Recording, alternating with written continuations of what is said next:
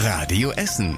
Der Tag in fünf Minuten. Am 12. März mit Zoe Tassovali. Schön, dass ihr auch heute wieder dabei seid. Am Montag geht es ja dann endlich wieder los mit dem Unterricht an den Schulen bei uns in Essen. Und zwar für alle Schülerinnen und Schüler, allerdings abwechselnd. Die von vielen Experten geforderten Corona-Tests für alle wird es dann aber wohl noch nicht geben. Tim Schröder hat mehr dazu. Es herrscht das Schweigen im Walde, so sagt es die Schulleiterin vom Gymnasium Werden. Sie und andere SchulleiterInnen bei uns in Essen wissen bisher nur, dass das Land 1,8 Millionen Corona-Tests bereitstellen will. Wie das in der Praxis ablaufen soll, ist völlig unklar. Das erfahren die SchulleiterInnen erst Anfang nächster Woche.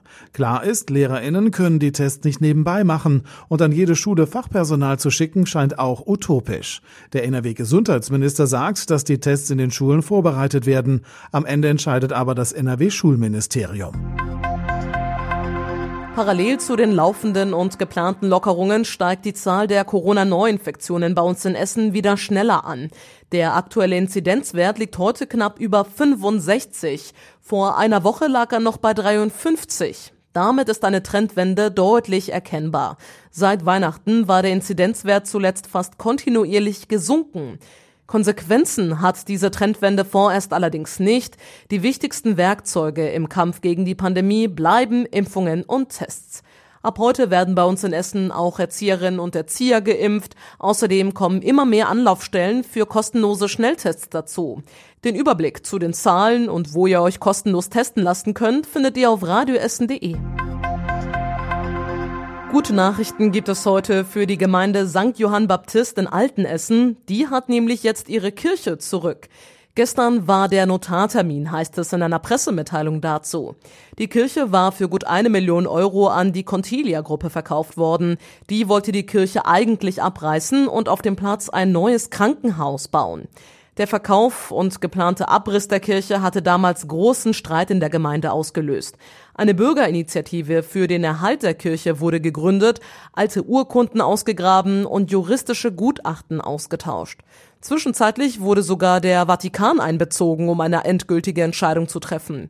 Das Thema erledigte sich dann überraschend von selbst. Die Contilia hatte sich plötzlich entschieden, ein weiteres Krankenhaus zu schließen, statt ein großes neues zu bauen. Mit der Rückabwicklung des Kirchenverkaufs ist das Thema nun endgültig abgeschlossen und St. Johann Baptist in Altenessen auch auf dem Papier wieder vereint.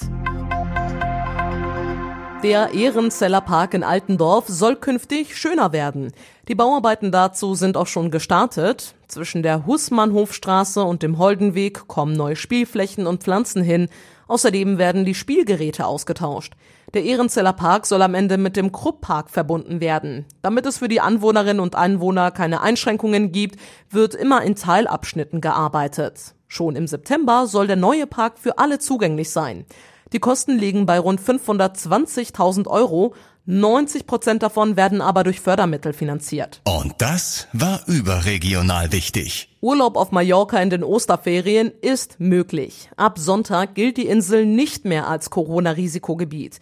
Hintergrund sind die sinkenden Infektionszahlen dort. Auch für die anderen Baleareninseln, einige spanische Festlandregionen und die Nordhälfte Portugals werden demnach die Reisebeschränkungen aufgehoben.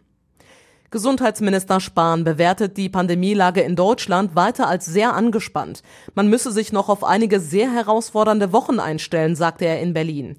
Außerdem kritisiert Spahn die Produzenten von Corona-Impfstoffen. Außer von BioNTech wisse man aktuell nicht, wann die Hersteller in den nächsten Monaten ihre Impfdosen bereitstellen, sagte er. Und zum Schluss der Blick aufs Wetter. Heute Nacht lässt der kräftige Wind langsam nach, auch Regen fällt immer seltener. Es wird leicht kühler bei 6 Grad. Die nächsten aktuellen Nachrichten bei uns aus Essen hört ihr dann morgen früh wieder, dann aber ab halb acht hier bei Radio Essen.